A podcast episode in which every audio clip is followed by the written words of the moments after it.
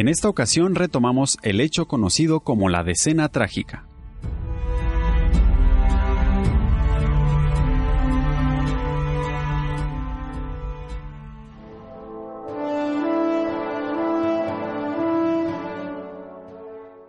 Así se denominó a la serie de acontecimientos que comenzaron con la insurrección contra el gobierno de Francisco y Madero, y que culminarían con su asesinato junto con el vicepresidente Pino Suárez.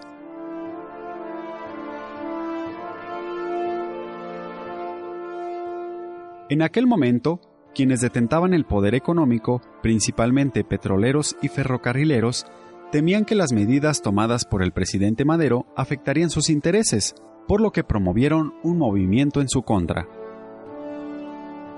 Los hechos comenzaron la madrugada del 9 de febrero de 1913, cuando el jefe del movimiento, Manuel Mondragón, parte desde Tacubaya con un regimiento de 500 hombres de artillería a la prisión militar de Santiago Tlatelolco, donde libera al general Bernardo Reyes, y posteriormente a Félix Díaz en la penitenciaría del Distrito Federal.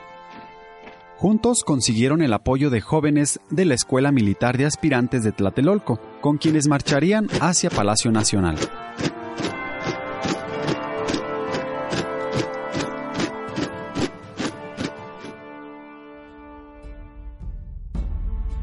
Sin embargo, no logran tomar completamente el palacio gracias a la acción del general Lauro Villar. Dentro de estas acciones muere el general Bernardo Reyes. Manuel Mondragón y Félix Díaz buscan tomar la ciudadela que funcionaba como un depósito de armas y municiones.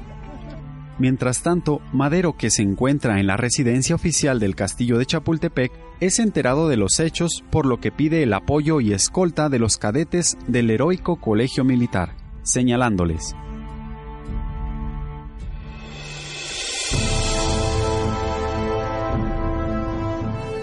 Jóvenes cadetes, unos cuantos malos mexicanos militares y civiles se han sublevado esta madrugada contra mi gobierno.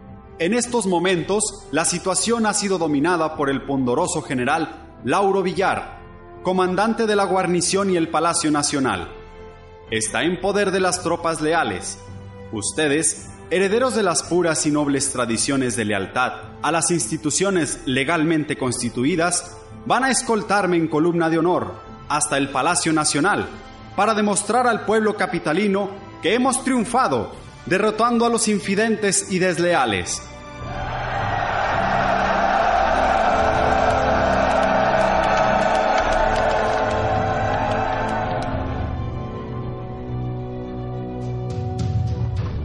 Así, Madero emprende el camino hacia el Palacio Nacional.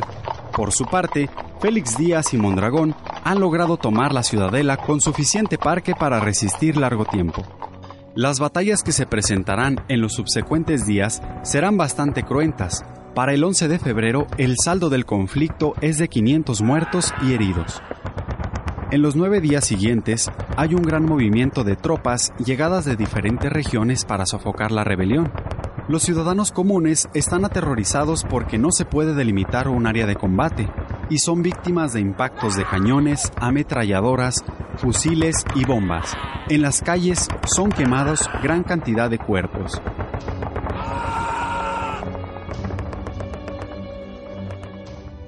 Madero le había encomendado la dirección del ataque al general Victoriano Huerta, sin embargo, quienes observaban las batallas se percataban de las extrañas instrucciones del general, ya que sacrificaba a los hombres leales a Madero, pero se resistía a tomar la ciudadela. Poco era sabido del pacto que se tenía entre los involucrados de los dos frentes, pero que eran auxiliados por el embajador norteamericano Henry Lane Winson. Para el día 17, Gustavo Madero, hermano del presidente, descubre por azar que Huerta tiene arreglos con Félix Díaz. Personalmente lo detiene y lo lleva ante Francisco y Madero. Sin embargo, el presidente le da nuevamente su confianza y le concede 24 horas para demostrar su inocencia. Es así que el día 18 de febrero, Victoriano Huerta hace su ataque final no contra los rebeldes, sino contra Madero.